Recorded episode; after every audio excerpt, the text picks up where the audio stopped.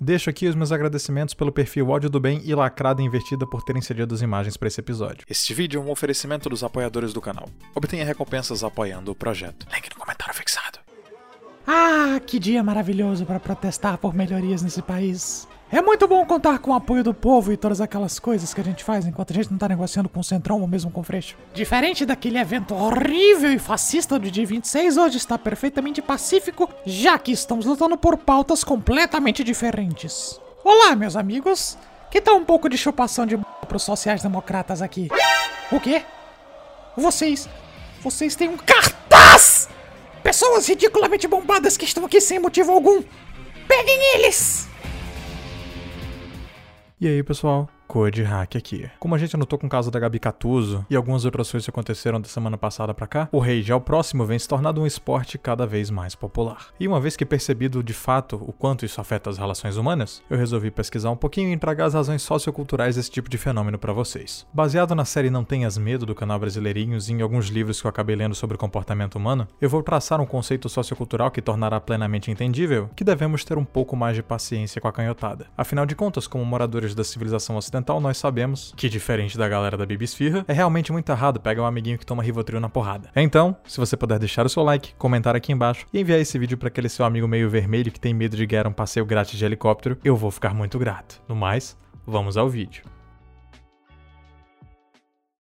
A humanidade, quando longe do Logos divino, tem basicamente dois combustíveis: a burrice e a raiva. E partindo então desse princípio, podemos literalmente dizer que quanto mais canhoto você for, mais ódio terá no seu coraçãozinho. Ora, quem diria, não é mesmo? Mas calma, para acusação não ficar inteiramente gratuita, eu vou explicar para você. Começaremos com a referência ao entre 1500 aspas romance ficcional do George Orwell 1984, que conta uma história de um estado gigantesco que se mantém através de uma utopia canhota, estabelecida depois de décadas e décadas de controle mental. E de fato há um lema no partido que significa aquele que controla o passado, controla o futuro. E prestem bem atenção. Eu vou precisar que vocês coloquem um pouquinho também o chapéu de alumínio pra gente conseguir teorizar, tá? Eu prometo que vai ser rápido o livro não é necessariamente uma ficção. Assim como em Admirável Mundo Novo do Aldous Huxley, 1984 apresenta um modelo de pensamento socialista que objetiva de fato quebrar todo e qualquer pensamento antirrevolucionário, na qual em ambas as obras, seja de uma forma ou de outra, existe uma desconstrução do conceito de sexo, família e mesmo de liberdades individuais. E ao analisarmos esse padrão, conseguimos de fato entender que não se tratam de obras ficcionais, mas sim de um planejamento para o futuro. Até porque Admirável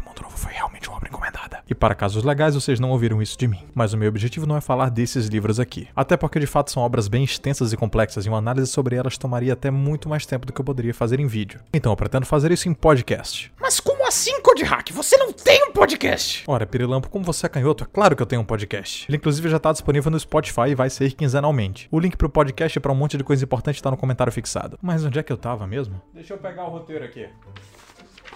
Ah, é. Duplo pensar. Presente na obra de George Orwell, o conceito de duplo pensar é muito bem utilizado como um ardil revolucionário naquela parada de controlar a mente do pessoal como eu falei agora há pouco. Mas o que seria de fato duplo pensar? Duplo pensar basicamente se resume em aceitar simultaneamente duas ou mais crenças ao mesmo tempo, sendo aplicada a mais conveniente dependendo da situação proposta, já que uma atitude passa a ser condenável por quem a faz e não pela base moral objetiva. Trazendo para um exemplo mais simples, comparemos então essas duas situações. Alguns revolucionários que explodiram carros e mataram pessoas são considerados como heróis, uma vez que eles lutavam por uma suposta liberdade em uma sociedade que já era de fato livre. E em algum momento do futuro, eles não só são absorvidos, como também condecorados por esse tipo de atrocidade. Por outro lado, hoje um civil pode ser preso e processado por reagir a um assalto. Na verdade, se eu tivesse como nomear essa linha de pensamento, eu com certeza pensaria no nome mais interessante do que simplesmente duplo pensar. Seria alguma coisa mais no nível de filha da p de Schrödinger ou algo assim. Já que para essas pessoas, se alguém não tem um lado definido, ela pode sim estar sendo um filho da p ou não, dependendo para que lado ela vai pender. Agredir um cara e cuspir na cara da mulher dele. Ora, mas que fascista! Ah, isso não se Mas que faz. babaca. Mas eu levanto a bandeira do Lula livre. Ah, então ele fez Não, isso com porque ele era certeza, fascista? toda fascista merece a... É, nesse caso, eu acho que é perfeitamente perdoável. Perceberam o grandíssimo problema em que a gente está metido? A facilidade de imputar um crime a alguém favorece toda uma narrativa, cuja sua premissa intelectual é basicamente baseada em inversão de valores. Então, uma vez que já ficou bem claro que não é o que se faz e sim quem faz, precisamos então entender como fabricar uma mentalidade turpe na cabeça dessas pessoas a um ponto em que elas de fato ajam em propósito revolucionário. E eu sinceramente achava que essa ia ser a parte mais difícil para eles. Mas parece que eu estava enganado. Aparentemente, depois da Revolução Francesa, decaimento da educação, esquecimento da verdadeira verdadeira filosofia e artes, a maioria das pessoas ficou com o miolo tão mole que esse tipo de ideia maluca conseguia ser introduzido na cabeça deles tão eficientemente quanto uma faca quente na manteiga. E já que eu falei de miolo mole, vamos entender um pouco da psique desse pessoal. Começamos com uma boa e velha paranoia. Presente da base ao topo da pirâmide canhota, a mania de perseguição é algo tão frequente na vida de um lacrador que eu até arriscaria dizer que sem ela a vida do mesmo não teria sentido. Seja pelo medo de ser traído pelos seus companheiros de revolução, ou mesmo de ser caçado e eliminado pelos seus opositores, mesmo que isso definitivamente não vá acontecer,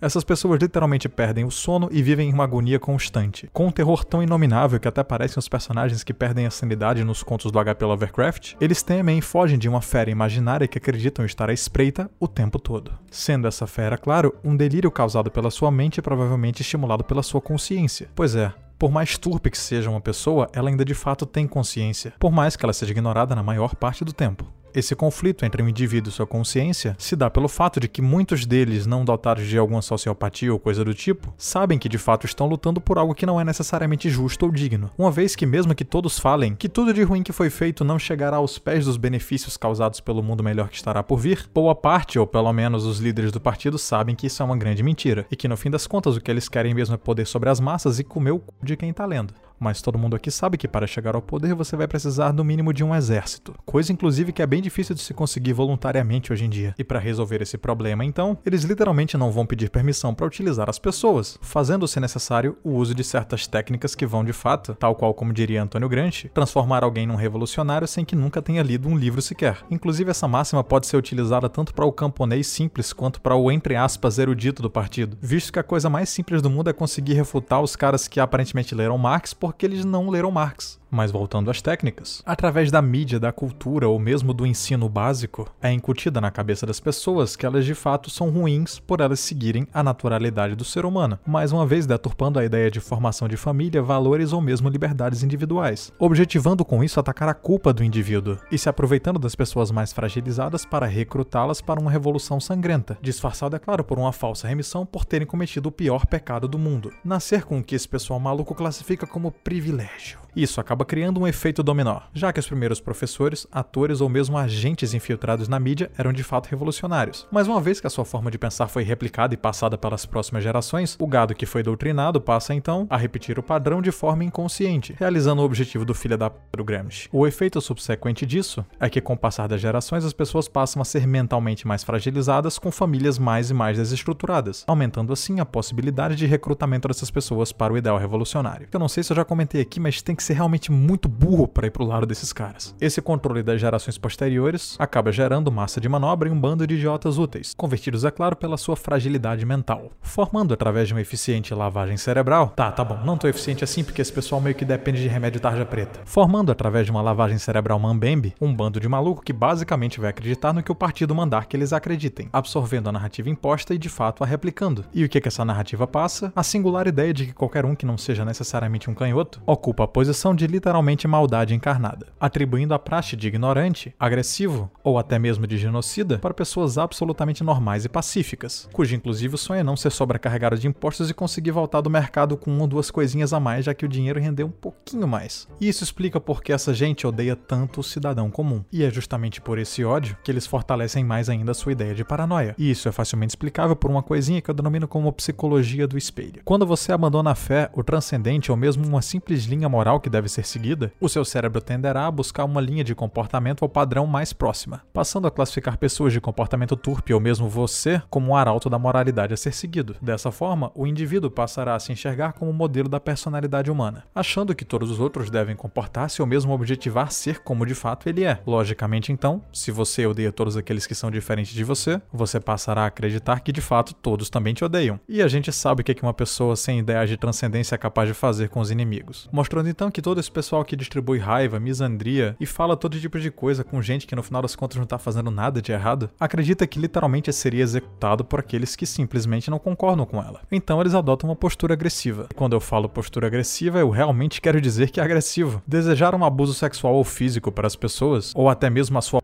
só porque eles não concordam com eles, tornou-se de fato tão comum quanto respirar. E para aquele pessoal que prega mais amor, por favor, o negócio se torna mais controverso ainda, já que se torna cada vez mais evidente que esse tipo de atitude não corresponde a uma pessoa que tem as faculdades mentais em dia. O que é engraçado de certa forma, porque existe meio que uma glamorização de um status de maluco hoje em dia. De fato, a gente presencia uma série de pessoas dizendo que é realmente bom não corresponder a um padrão aceitável de pessoa, ou até romantizando certos tipos de status mental como algo maravilhoso e sublime, tornando essa situação inteira um verdadeiro prato cheio para toda uma gama de infelizes que desejam de fato transformar a sociedade de uma forma não positiva. Porque quanto mais pessoas mentalmente instáveis existirem de fato, mais fácil se torna para idiotizar esse pessoal todo. Mas a parte boa é que uma vez que nós conhecemos a estrutura, torna-se um pouco mais fácil lutar contra isso. O que é de fato até uma vantagem, já que como a gente sabe que esse pessoal não é mentalmente saudável, basta literalmente que a gente ameace agir como eles pensam que de fato nós agimos para despertar um sentimento maravilhoso de pânico. Muito embora exista uma possibilidade disso não ser assim tão eficiente para a guerra cultural, mas pelo menos vai ser divertido.